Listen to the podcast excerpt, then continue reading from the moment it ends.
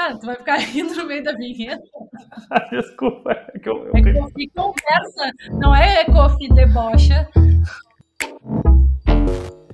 Então, faz aí a deixa 3, 2, 1 pra eu começar. Coffee Conversa é o podcast da Coffee e isso vocês já perceberam. Feito por dois comunicadores e uma psicóloga, casualmente três irmãos, um espaço em que a gente debate sobre criatividade, comunicação, trabalho, comportamento, vida digital e, claro, a famosa saúde mental, que aparentemente ninguém tem, mas todos amam falar sobre. Hello, irmãos e agora podcasters. Vamos nos apresentar então. Eu vou começar por mim mesma. Eu sou a Luísa Fontoura, sou criativa na Cofi e passo a palavra para os meus queridos irmãos. Eu sou o Vitor, sou criativo da Cofi também, e agora a gente vai apresentar nossa terceira integrante do podcast. Então, eu sou a Laura Ostrovski Fontoura, sou psicóloga e uma feliz colaboradora da Cofi. Estou aqui muito grata por, por essa oportunidade de falar. Adoro falar, né? Como qualquer Ostrovski Fontoura, a gente, a gente gosta um pouco disso.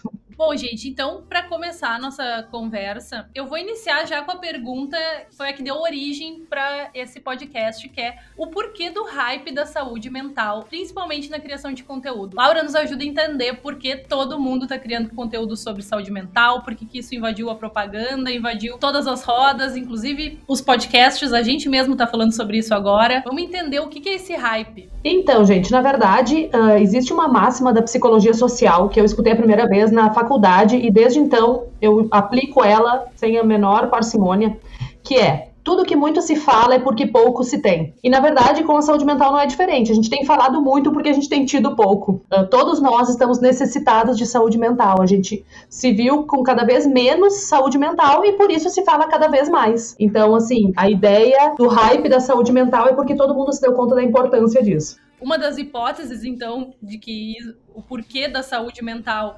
invadiu as nossas conversas é justamente porque está em falta, porque está todo mundo precisando, né? E eu acho que essa nova era de comunicação digo, nova era de alguns anos para cá, em que a gente trata propaganda e conteúdo e, comunicação como algo que seja relevante, que ajude as pessoas talvez nesse momento o que, as, o que mais ajude as pessoas é realmente melhorar a sua saúde mental, né? Então eu acho que aí entra o papel realmente da, da, da comunicação e por que, que ela está se apropriando tanto né, desse território.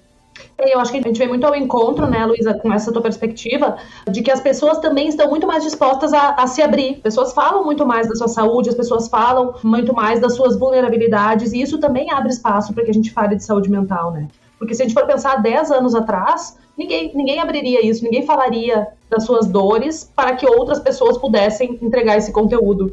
Né? Hoje a gente entende que isso é, é, um, é uma necessidade e a gente entende uh, o valor disso, né? o quanto isso, isso realmente melhora, o quanto a gente fica uh, bem de, de falar das vulnerabilidades. Sim, eu, eu queria só levantar um ponto que eu, que eu fico pensando às vezes. A gente trabalha ali na Coffee prioritariamente no, no mercado de comunicação né, e criatividade. E a, o que, que eu me pergunto às vezes é se a gente não, não viu esse, essa explosão de conteúdos referentes à saúde mental muito mais porque é isso que está engajando, é isso que o algoritmo entende como um assunto interessante, porque as pessoas estão cada vez precisando mais desse tipo de conteúdo, e aí a gente, se, se eu estou um pouco perturbado da cabeça e eu vejo um conteúdo que me dá um pouquinho de alívio, eu vou consumir ele. E isso para o algoritmo... Um pouco tá perturbado tá... da cabeça, como assim? Tu tá sofrendo, Vitor. Todos, todos somos perturbados em algum nível e vocês também, não venham se fazer agora. Mas então o que eu fico pensando é assim, ó, a gente tá, a gente tá vendo esse, esse hype da saúde mental porque as pessoas estão procurando cada vez mais e se abrindo mais para isso, mas não tem também um quê de, de um oportunismo que as marcas viram de se apropriar de uma coisa que as pessoas precisam e aí usar isso para aumentar o seu engajamento social e não necessariamente pensando no valor que tem para as pessoas isso? É, eu acho que é legal falar isso realmente, porque é uma questão, né? Até que ponto as marcas uh, entrarem nesse lugar de fala é uma coisa realmente saudável ou não? Ela está ajudando a, a, sociedade ou daqui a pouco ela está tratando de uma forma leviana questões super sérias, né? Como a gente viu agora no Setembro Amarelo, as pessoas abrindo a sua DM ah, vem, vem, me, me, uh, minha, DM tá aberta, fala comigo. O quanto que isso é positivo, daqui a pouco realmente é, é, é até uma coisa irresponsável, que as, né, uma atitude irresponsável das marcas. É, sabe que essa questão da, uh, uh, da, da conversação massiva sobre saúde mental, uma das coisas que me preocupa é isso. Uh, é, em primeiro lugar, a banalização da saúde mental. Porque, tá por exemplo, assim, ó. Tá tudo bem. Está, não está tudo bem e está tudo bem. É, é assim, não, não, não. E não tá tudo bem. Não tá tudo bem e é. não tá tudo bem. né? Inclusive, pessoal, eu deixo um, um, um, fica a dica, uma hashtag, um protesto meu. Não abra sua DM, tá? Uh, ofereça outro tipo de ajuda, procure CVV, procure profissional da saúde mental, porque na verdade lidar com uma demanda de suicídio é dificílima dentro de um consultório para uma pessoa que tem anos de experiência como eu e como milhões dos meus colegas. Então, não é uma DM aberta que vai salvar uma vida uh, a gente precisa de mão de obra especializada, tá? Abram a DM de um psicólogo, de um psiquiatra e digam: meu amigo precisa de ajuda, tô indo levar ele aí amanhã, tal hora. Isso, isso é ajuda efetiva, tá? Uh, mas a questão é, porque, uh, e eu acho que a comunicação, falar sobre saúde mental é super benéfico, desde que seja uma boa comunicação. Como qualquer outro assunto, né? Daí a gente vai falar aqui da, dos anos 90, a imprensa marrom. A imprensa marrom comunicava aposta nenhuma, né? Falei nome feio, Kofi Conversa, desculpa. Vamos de pi. É, mas assim, ah, agora, a boa comunicação é bem-vinda. Né, os canais uh, responsáveis, preocupados, que buscam profissionais uh, capacitados para falar de saúde, isso é bom, isso contribui, né? Por quê? Porque torna acessível.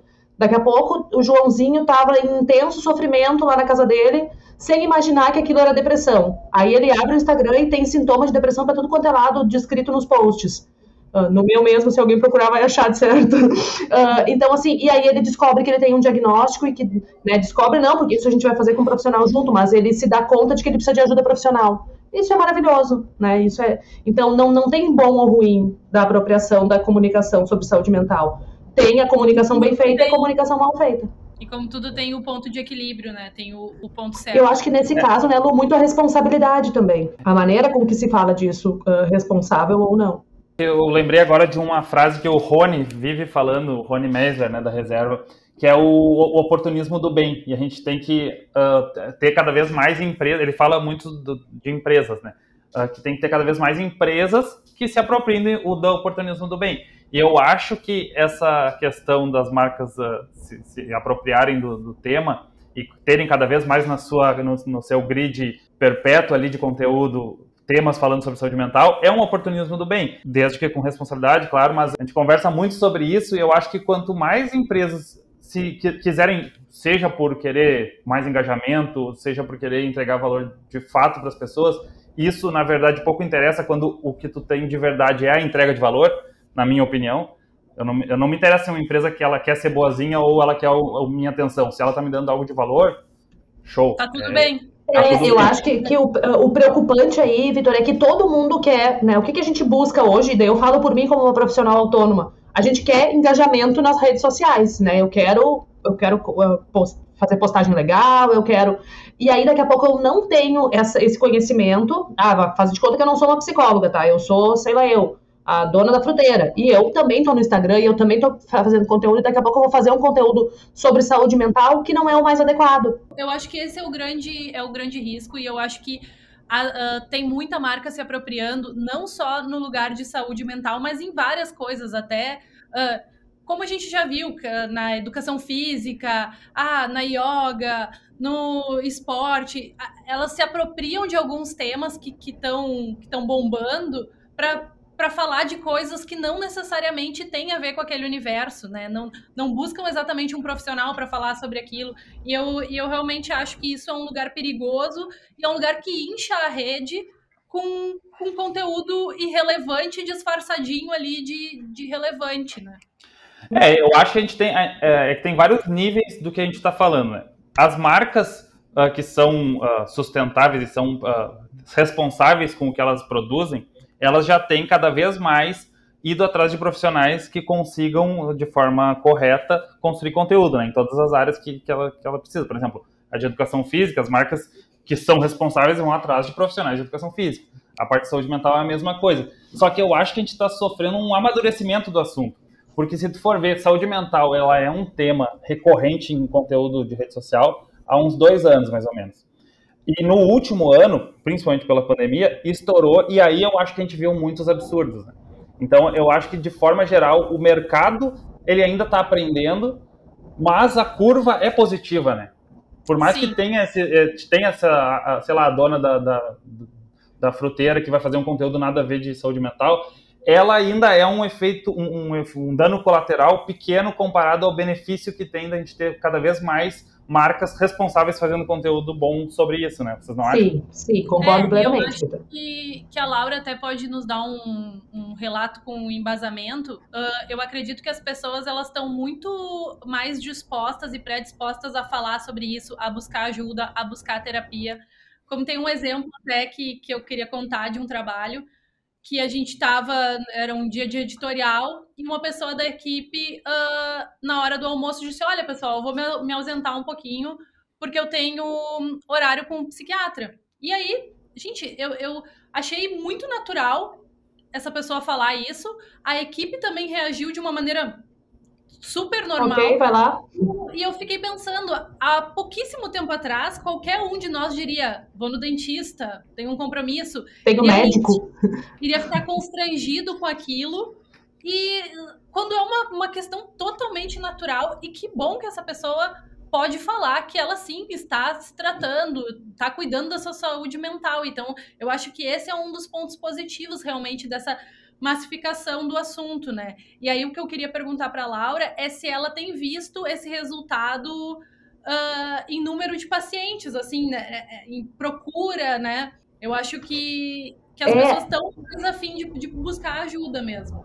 Na verdade, Luísa, eu até ia dizer isso, né? Uh, o hype da saúde mental é maravilhoso para quem é da área, tá? É, é realmente gratificante, não só financeiramente, porque sim, os consultórios deram um boom, o meu, de, da maioria dos colegas que eu converso. Né? Nós temos muito mais procura, nós temos pessoas procurando não só por patologias, mas eu quero me melhorar, eu quero me conhecer, eu vi que eu preciso. Né? A gente fala muito em autoconhecimento, em autorresponsabilidade, e as pessoas estão buscando isso.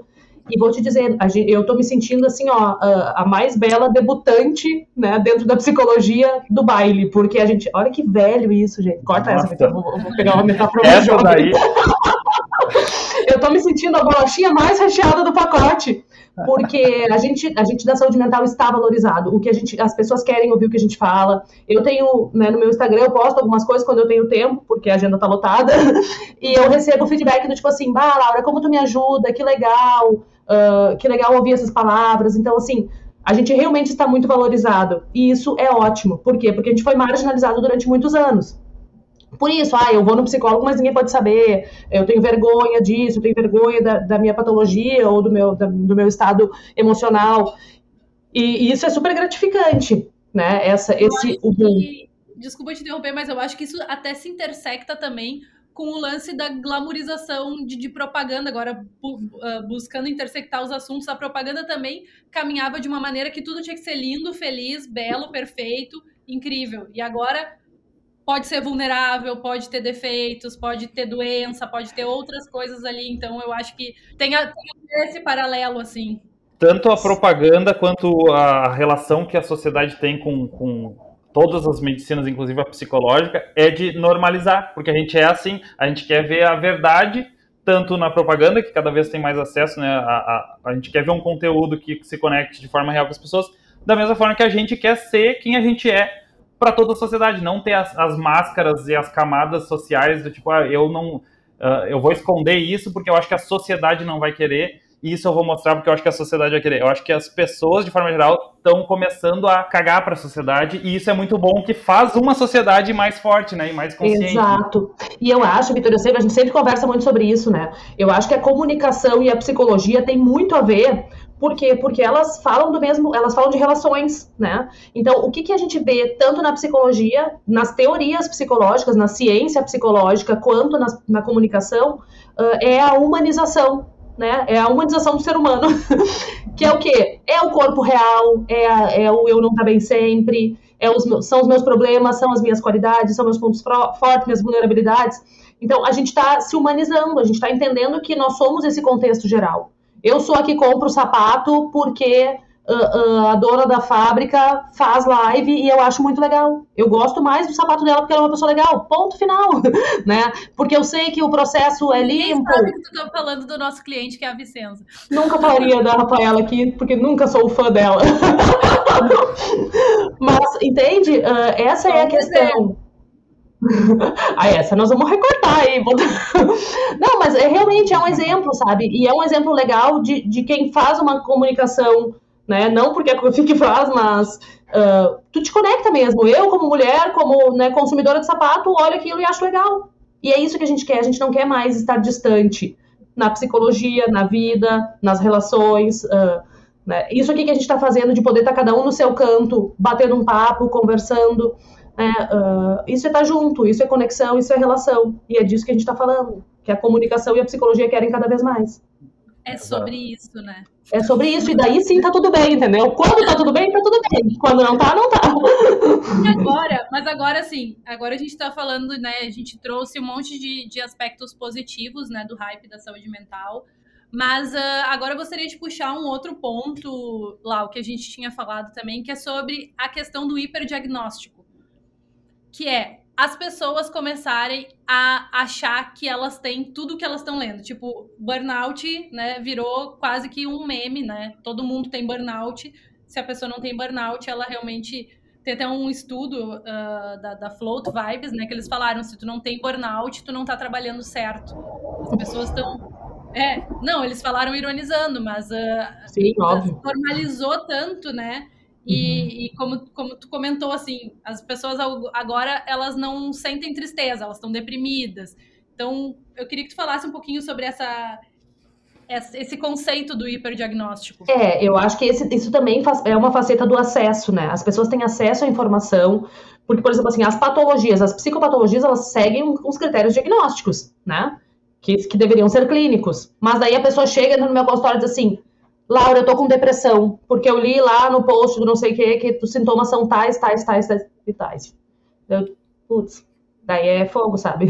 Aí eu digo pra ele, bom, vamos fazer assim, ó, deixa que eu trabalho. Uhum. Então, assim, as pessoas têm um conhecimento, mas elas não têm conhecimento técnico, clínico, e um post no Instagram, ele não consegue nos entregar uh, uh, o que eu fiz durante anos e anos de graduação. Né? Então, é claro que é um conhecimento raso, é um conhecimento para te ter uma ideia do que está se passando contigo e procurar ajuda profissional. Mas aí as pessoas acabam se identificando, muitas vezes nem procuram um médico, e aí acontece o que a gente chama de hiperdiagnóstico, né? Que as, muitas pessoas com diagnósticos que não são diagnósticos, né? Que na verdade são achismos. Então, pessoal, se a primeira opinião é a do Google, a segunda busca no Yahoo. É, porque, assim, a maioria dos, dos, nossos amigos em algum momento já falou: ah, eu tive crise de pânico, ah, eu tive ataque de ansiedade, ah, eu tive. Quando, na verdade, ela teve um pouquinho de ansiedade, ou teve, sabe, em algum momento, é. sim, pode, pode ter acontecido, mas em, eh, na grande maioria das vezes a pessoa ela passou um dia triste, ela passou um dia, tomou muito café, ficou ansiosa. Isso acontece também, né? E as pessoas. Exato então, é, parece que tá. As pessoas gostam de ter um diagnóstico mais pesado. Uhum. É que isso, na verdade, eu, eu vejo. Eu tô vendo que o Vitor quer tá ali respirando, querendo falar e não consegue. Não, vai lá, vai lá, fala. É, é, esse assunto gera muitas opiniões. Mas, assim, uh, o que que acontece, né? Uh, a questão do, do, do hiperdiagnóstico, eu também vejo uma glamorização da patologia. Uh, é como se tivesse virado legal, não legal, mas assim, virou Uh, é bonito ter um, uma, uma, É bonito que seja um diagnóstico. Eu não posso te dizer que eu fiquei triste. Bom, se eu tiver uma depressão, parece que eu tô uh, acobertada por essa depressão. E não, gente, a gente pode ficar triste, né? A gente pode. Então, eu, eu, eu gosto muito de ter esse cuidado com. é a glamorização mesmo dos diagnósticos. Todo mundo ficou ansioso, todo mundo tá deprimido, todo mundo tem burnout. Na verdade, a gente trabalha muito. E na minha época, inclusive, deixa eu fazer um adendo aqui, ó, eu até vou pesquisar sobre isso. Eu aprendi na faculdade se chamava Síndrome de Burnout. Em que momento isso muda de nome, gente? Alguém me explica? Eu tô falando errado há 20 anos aí, que nem uma pateta, e agora eu descobri que é burnout, mas ok, segue esse baile. Uh, mas então, assim, daqui a pouco eu tô cansado, daqui a pouco eu realmente estou trabalhando demais, mas eu não tenho todos os critérios diagnósticos. Porque o que a gente tem que entender é que uh, as síndromes, os transtornos psicológicos, eles trazem um sofrimento intenso e muitas vezes prejuízo funcional. Né? São as duas coisas que a gente mais avalia: é o sofrimento intenso e prejuízo funcional. Eu não consigo mais trabalhar, eu não consigo me relacionar com a minha família, uh, eu não consigo, né? Eu, o que, que eu tive de prejuízo funcional? E muitas vezes a gente não vai ver isso em quem se autodiagnostica. Por isso que eu sou fã e levanto a bandeira que é procure um profissional. Ele sim vai poder te ajudar a fazer esse diagnóstico e a fazer daí o tratamento adequado, né? Eu queria só agora fazer um levantar uma reflexão que eu acho que a Laura pode nos ajudar aqui a desdobrar ela melhor. Sobre esse assunto assim de, de glamorização do, do, do, do hiperdiagnóstico. O que, que, eu sinto é que a, a gente tem a, a, gente vive num, num momento de mundo que todo mundo está muito exausto de absolutamente tudo. A gente, tá, a gente tem uma produtividade absurda, tudo nos cobra produtividade ou uma vida ideal. O próprio, as redes sociais, né, que são sabidamente alguns potencializadores de estresses psicológicos por causa de comparação e tudo mais. A gente vive essa corda, essa, esse cabo de guerra com, a, com o nosso próprio raciocínio. Isso não faz também a gente meio que querer achar um diagnóstico para dizer assim, cara, eu tô assim, eu tô nesse nível de estresse constante, ansiedade constante, por causa disso, não sou, não, não é, a minha vida não é assim, eu tô nesse momento, eu, eu, eu quero que tenha algo para eu conseguir sair disso mais fácil não tem alguma coisa também de um pouco de fuga? Porque quando a gente tem um diagnóstico de algo, a gente diz assim, tá, então não é minha culpa, eu, eu tenho que ir atrás para alguém me ajudar a resolver. Não tem um pouco uhum. disso? É, e eu acho que também muitas pessoas ficam só no não é minha culpa, Vitor. Ah, então não é minha culpa, eu, eu sou ansioso. Ponto Isso. final. Ou, e acabado o assunto. O mundo todo tá cansado. Tipo, é. o Brasil me obriga a beber. Não, é, não sou eu que. Não é culpa minha, entendeu? E daí não sou eu que tenho que gerenciar. Mas nesse caso, eu acho que o Brasil tá ajudando mesmo a gente a beber. É. Olha, Mas tudo bem. Ele, ele, tá, tá vamos, não, não vamos nem entrar nesse assunto, que daí acabou a animação do podcast. Eu gostei, eu gostei disso, Vitor, e eu percebo também um, um leve engajamento maior em coisas que as pessoas podem jogar para o outro, mesmo que seja para o Brasil, mesmo que seja para o universo, mesmo que, se, que elas possam jogar para o outro a culpa. Eu percebo em conteúdos que a gente estuda um engajamento maior das pessoas. Quando a gente fala ou vê coisas que é o dedo na ferida, tipo, olha para ti e faz isso, isso e pensa em ti, parece que ele tem um pouco, as pessoas têm um pouco mais de receio do que quando, não, realmente, tá todo mundo exausto. Aí vai lá e todo mundo compartilha, porque tá todo mundo exausto, sabe? Então eu, eu, eu concordo que tem um pouquinho de, de, de, tirar a responsabilidade de si. É, e na verdade, né, gente, a gente tá falando, e é muito mais fácil, é claro que é. Se eu penso na minha vida, é muito mais fácil botar a culpa em alguém do que eu assumir ela. E eu faço isso diversas vezes, inclusive. Mas nos meus irmãos é o meu principal foco, assim, de botar culpa. mas, ah, mas a questão. E daí eu, eu volto, né? Eu acho que por isso que, que fica, e por isso que o algoritmo está conseguindo entregar tanto, uh, porque fica muito fácil a primeira opinião ser a do Instagram e a segunda do TikTok. Porque a terceira seria de um profissional te dizendo: bota o dedo na tua ferida, porque a responsabilidade vai ser tua e de repente essa a gente não está pronto para ouvir.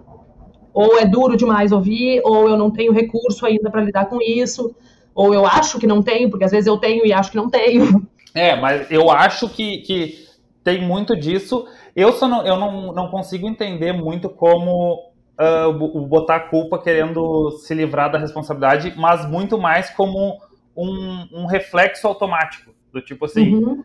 eu preciso achar a razão desse meu sofrimento constante, que não pode ser a vida. A sociedade não pode ter construído um sistema que eu tenha que ficar triste 300 dias por, por ano. E aí a gente busca subterfúgios, né? Mas agora, pensando nisso de, de cada vez ter mais gente assim, também é um pouco disso que faz cada vez mais ter gente querendo botar o dedo na ferida, né?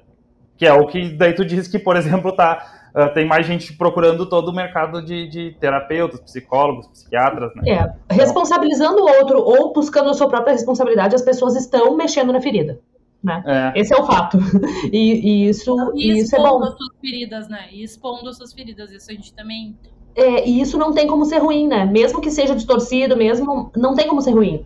É, tu sabe que eu ouvi hoje de manhã alguém falando, que agora eu não me lembro quem, porque a gente consome muito, mas alguém falando que tem uma pesquisa que fala que o brasileiro nunca foi tão triste quanto ele é agora. E eu acredito que sim, a gente está vivendo a primeira pandemia em 100 anos, então a maioria, a grande maioria de nós está vivendo a sua primeira pandemia, o que é realmente uma experiência bizarra. Mas eu também acredito que tem um pouco eu não sei se é o brasileiro que está tão triste ou a gente está nesse momento que as pessoas estão falando tanto sobre a sua tristeza com menos, menos máscara.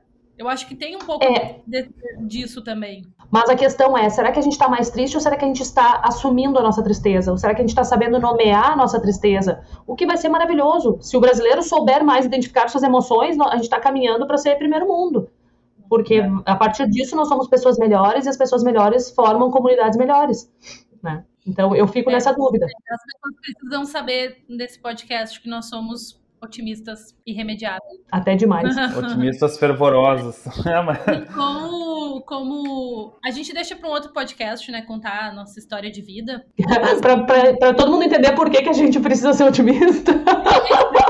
Otimista porque foram, não foram poucos os perrengues, então não é um otimismo de ai, ah, só viveram um mundo de cor-de-rosa, é muito pelo contrário. Uh, mas uh, deixa para um para um outro podcast. Vamos, vamos esperar aumentar a audiência, né, gente? Isso, quando a gente estiver bem bombadão, né, Luísa? A gente, daí a gente solta Vai lá e conta a história é. toda. Mas agora o que eu queria uh, falar um pouquinho, que, eu, que é saber de vocês o que, que vocês acham, como que as, a gente falou como que as marcas estão lidando com isso da porta para fora. Mas vocês acham que, que, que toda essa uh, todo esse hype está ajudando da porta para dentro também? Vocês acham que as empresas estão prestando mais atenção na saúde mental dos seus colaboradores internamente ou não? Ou está sendo uma coisa disfarçada? Ou alguns sim, alguns não? O que, que, que vocês uh, enxergam sobre isso? O que que eu, o que que eu vou te, o que que eu percebo? Tem muitas e muitas marcas que elas simplesmente pioraram, principalmente nesse período. Elas estão tratando pior, uma, psicologicamente pior os seus funcionários. Mas as que estão preocupadas, eu acho que essas conseguiram realmente nos, nos últimos, sei lá, dois anos, ter uma chave muito, virada muito grande, mas de forma geral eu acho que o mercado ele, ele não não tá não tá se mexendo tanto assim. É, dando um exemplo até, né, que, que a OAB do Rio Grande do Sul, ela está disponibilizando aulas de meditação gratuita. Então, assim, a ordem dos advogados, tipo, coisa que a gente jamais imaginaria há cinco anos atrás. Tá disponível. Entender o que é importante. Que é importante as pessoas meditarem, terem um tempo, né? Então eu. eu... Uhum. E a OAB fez também um, um, convênio com psicólogos no Rio Grande do Sul inteiro. Então, em todas as cidades eles têm psicólogos conveniados para atender né, os advogados a, a, a valores uh, mais melhores, assim. Então tu vê que, que foi uma movimentação, né, claro, de uma categoria, mas, mas é uma movimentação. Sabe que eu, de empresas, não posso falar, não, tenho tanta, tanta propriedade, né, então eu acho que teve empresa de todos os tipos. Teve empresa que, apavorado com a falta de lucro, está apertando cada vez mais seu funcionário. Teve empresa que daqui a pouco entendeu que era melhor propiciar um ambiente mais saudável para que, que aquelas pessoas tivessem mais produtividade, qualidade de vida. Né? Eu acho que tem de tudo. Acho que não é uma, não é uma regra. Até seria legal que fosse, né? Mas acho que não é. Eu acho que é até um ponto legal para a gente realmente buscar estudar, né? Ir a fundo, fazer alguma pesquisa maior sobre isso, porque a gente fica nas nossas bolhas das nossas relações e a gente acaba tendo dois extremos, né? Como o Vitor falou, eu, eu tenho amigos e pessoas que uh, totalmente intolerantes às práticas da, de, de, empresa que não estava cuidando da saúde mental, tipo assim, pô, o que ele tá pensando? A gente tá vivendo uma pandemia, eu, eu tô no home office, mas eu não tenho estrutura e reclamando sobre isso, indo lá e falar, e ao mesmo tempo também amigos, tipo, bom, tá acontecendo coisas bizarras, mas eu tô com medo de perder meu emprego e eu não vou falar nada. Uhum. Então, eu acho que tá com essas, com, as, com essas duas pontas, assim, uh, eu acho que vale aí a gente pensar. pensar e eu acho que a questão é a gente tá aprendendo a lidar com home office também. Né, com essa questão de poder do trabalho remoto, de poder trabalhar de qualquer lugar. Uh, então, eu acho que de uma maneira geral, assim, geral não, mas eu acho que, que em algumas categorias, algumas pessoas conseguem ter mais qualidade nos seus trabalhos, né? Uh, por exemplo, eu atendo gente do, do mundo inteiro. Eu tenho paciente da Austrália, eu tenho paciente de Portugal, eu tenho paciente, né? Uh, hoje eu tenho uma paciente que estava de, tá de férias uh, no exterior, fez a sessão normal no horáriozinho dela, só sofreu confuso, mas, né? Então, assim, uh, eu acho que a, a, otimização das pessoas, dos seus tempos, da gente ver que a gente pode fazer qualquer coisa de qualquer lugar, é uma tendência a melhorar a, a vida nas empresas, né? Agora, cabe a empresa que consegue se adaptar e se adequar a isso, cabe o profissional, né? Porque daí são muitas São muitos, muitos cenários, muitos cenários que a gente tem que olhar. Uh, eu acho que então, de, indo nos, nos, levando para os finalmente, assim, eu acho que... Não, não, não, peraí. Não, finalmente não, peraí. Vocês me falaram que eu ia poder falar o quanto eu quisesse. Eu disse que eu quero parar de falar. Não, eu ia, eu ia introduzir a parte dos quadros. Eu só espero que vocês tenham pensado num, num, no quadro, né? Porque, assim, os podcasts que eu mais adoro escutar, eles têm quadros, então isso é, foi uma reivindicação que a gente tivesse quadros. Combinou sim, é o quadro sorteio. Vocês não pesquisaram o sorteio de vocês? Gente, eu pesquisei meu sorteio. Eu vou começar então com o quadro sorteio. Vou, dar uma pausa dramática, Vitor, roda a vinheta.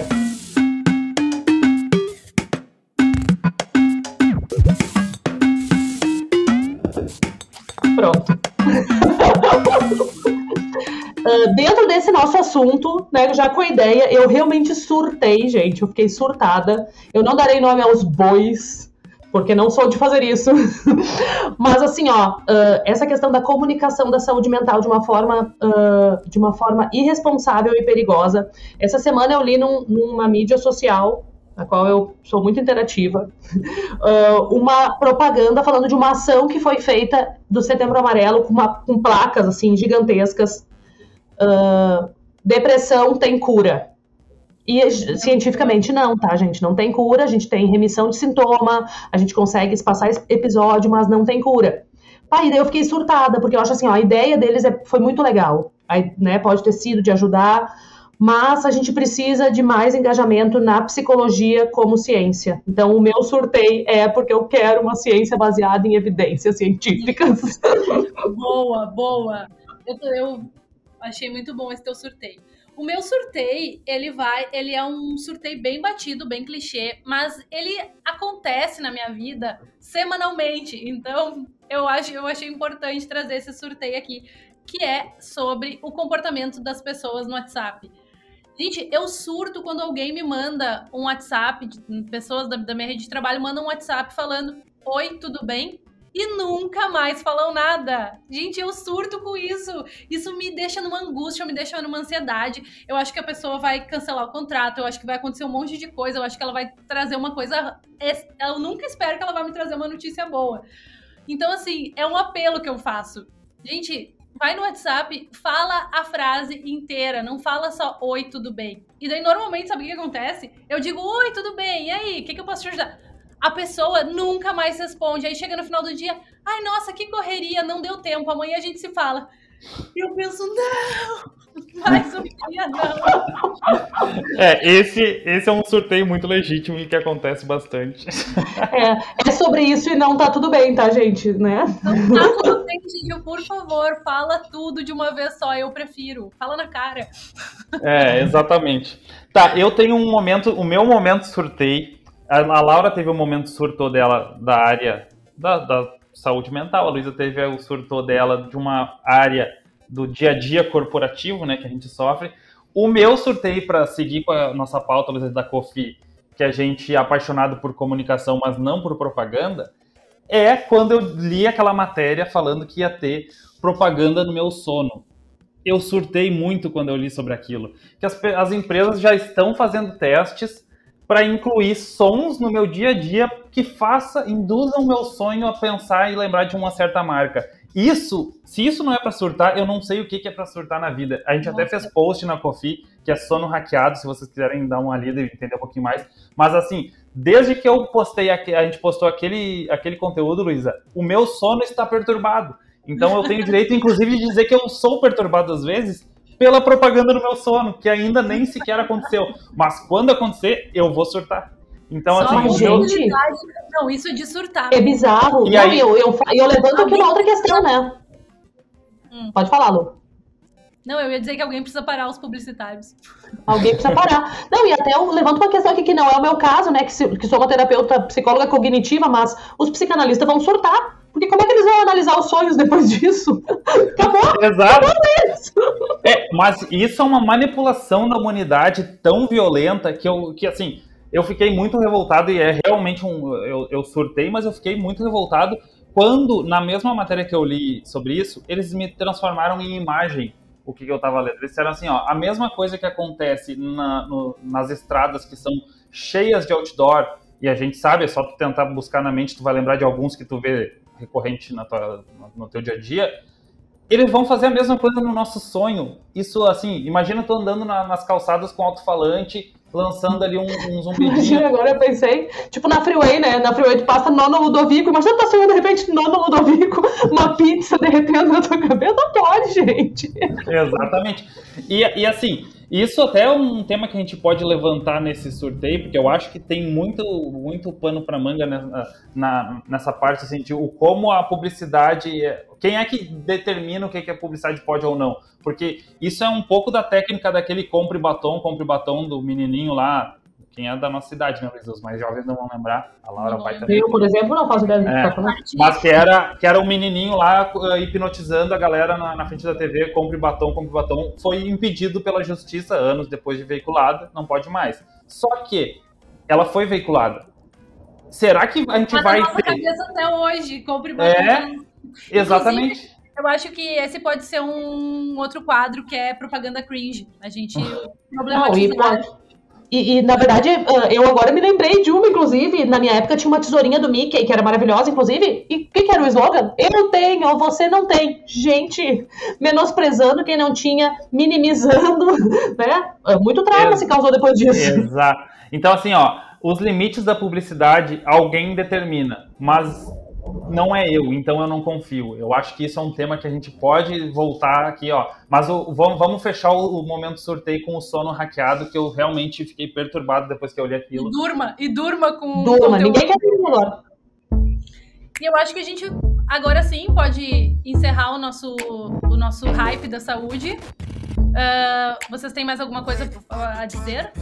Ah, eu, eu só queria assim acrescentar para fazer esse fechamento que o hype da saúde ele vem, ele tem prós e contras, como a gente falou durante todo o tempo, mas na verdade ele é muito relevante para nós, para nossa sociedade, tá? Para nós enquanto seres humanos, tá? Por quê? Porque a saúde mental ela tá na, na base das nossas necessidades, né?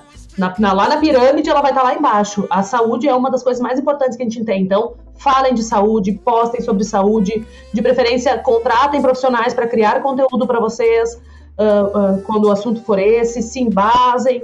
Mas é, é muito bom, é muito bom que tá todo mundo falando sobre saúde. Eu, eu falo pela minha categoria que a gente gosta, a gente fica feliz. Quanto mais se falar, mais saúde a gente vai ter. E usem a criatividade nos formatos, não nas informações, né? Não, não Exato. tentem uso a criatividade para realmente engajar as pessoas nesse assunto, mas com seriedade. Né?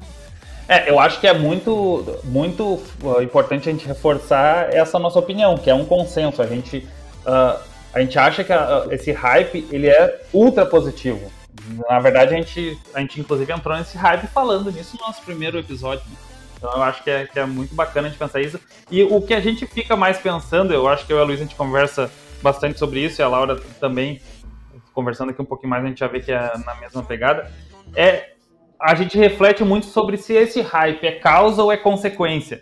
Porque a gente acaba ah, vivendo numa sociedade tão maluca que a gente começa a não saber se esse hype veio porque as pessoas começaram a pedir isso e aí a comunicação trouxe o que as pessoas queriam, ou se a comunicação viu que as pessoas precisavam isso, analisando o comportamento, e aí entregaram e as pessoas se esbaldaram nisso porque elas precisavam todas. Então isso é muito legal. E é, é esse tipo de raciocínio que a gente tem muito na Cofi, a gente gosta muito de fazer essas reflexões, de tentar analisar de onde veio e para onde vai os hypes, inclusive.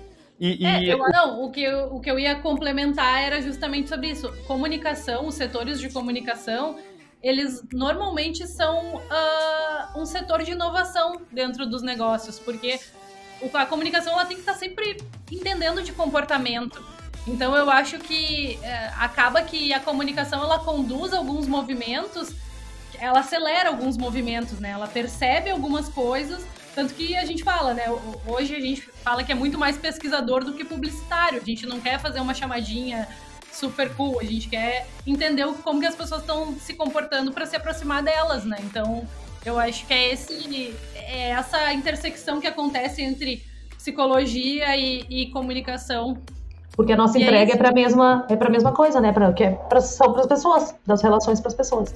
É, é o que a gente acredita, que a boa comunicação e a boa entrega de comunicação é pensando justamente na melhoria da, da vida, nem que seja por um momentinho ali que ela entra em contato com o conteúdo, que seja uma melhora para a pessoa. A psicologia, com certeza, quer que a pessoa seja uma versão melhor dela mesma. Então, a gente caminha juntos. Bom, gente, eu acho que para esse podcast não ficar como uma música do seu Jorge, sem final, a gente vai encerrando. a gente vai encerrando aqui. Uh, eu queria convidar vocês a seguirem a Kofi. Mandem sugestões, mandem opiniões, o que vocês uh, levarem no, no, no, nosso Insta lá, a gente vai buscar de alguma maneira trazer para cá também. Então vamos, vamos fazer esse podcast meio em conjunto. E ah, e outra coisa, mandem também sugestões de vocês para a gente colocar no nosso quadro sorteio. O que, que surta vocês no ambiente de trabalho, na hora de criar conteúdo, ou na hora que vocês. nas relações de trabalho de vocês. Então, podem mandar que a gente vai comentar sobre isso aqui também. Manda qualquer surto que nós vamos. A gente vai eu analisar, vou, né? Eu vou começar a realizar meu sonho que é virar a Márcia Sensitiva. Vocês conhecem esse meme? Deixa de ser louca! Perfeita, Laura Sensitiva. Eu vou acabar com a minha carreira em três podcasts. ah, mas é isso então, pessoal. A gente está muito feliz desse, de estar tá lançando esse, esse produto aí de conteúdo em formato de áudio. É uma coisa que a gente já pensa há bastante tempo, mas uh, as coisas têm que amadurecer e todas têm o seu tempo. E agora chegou a hora que a gente conseguiu assim estruturar de uma forma que ficasse interessante. Que a gente conseguisse, por exemplo, incluir a Laura, que era uma das coisas que a gente queria muito, porque a gente acha que ter a presença dela dá um, um embasamento muito forte para a gente conseguir construir conversas mais relevantes, mais profundas, que tenha um pouquinho mais de embasamento do que só eu e a Luísa aqui falando hipóteses para vocês. A gente acha que, que essa construção aqui dessa, de nós três consegue, consegue evoluir legal o assunto. E o, tudo que a Luísa falou, vão lá na Cofi, nos mandem dicas de, de assuntos, alguns sorteios. A gente está aqui querendo ouvir cada vez mais vocês, tanto quanto esperamos que vocês queiram nos ouvir cada vez mais também. E sigam a Laura também, né, Laura? Dá, faz o teu momento ah, vou fazer um merchan. Isso me sigam para mais conteúdos sobre saúde mental e a minha vida e também fotos do Augusto. É Laura Ostro... arroba Laura Ostrovski. Super fácil, Ostrovski ninguém sabe escrever, mas vão me achar lá, entendeu, pessoal? Botar Laura Ostrovski, tá eu lá. ela, realmente ela não teve uma consultoria de comunicação na hora de fazer esse arroba, mas lá na Cofi tem vários posts em que ela é colaboradora e tá marcado lá. Então, isso. É isso vamos aqui. lá, pessoal. Um super beijo, espero que tenham curtido o hype da saúde mental.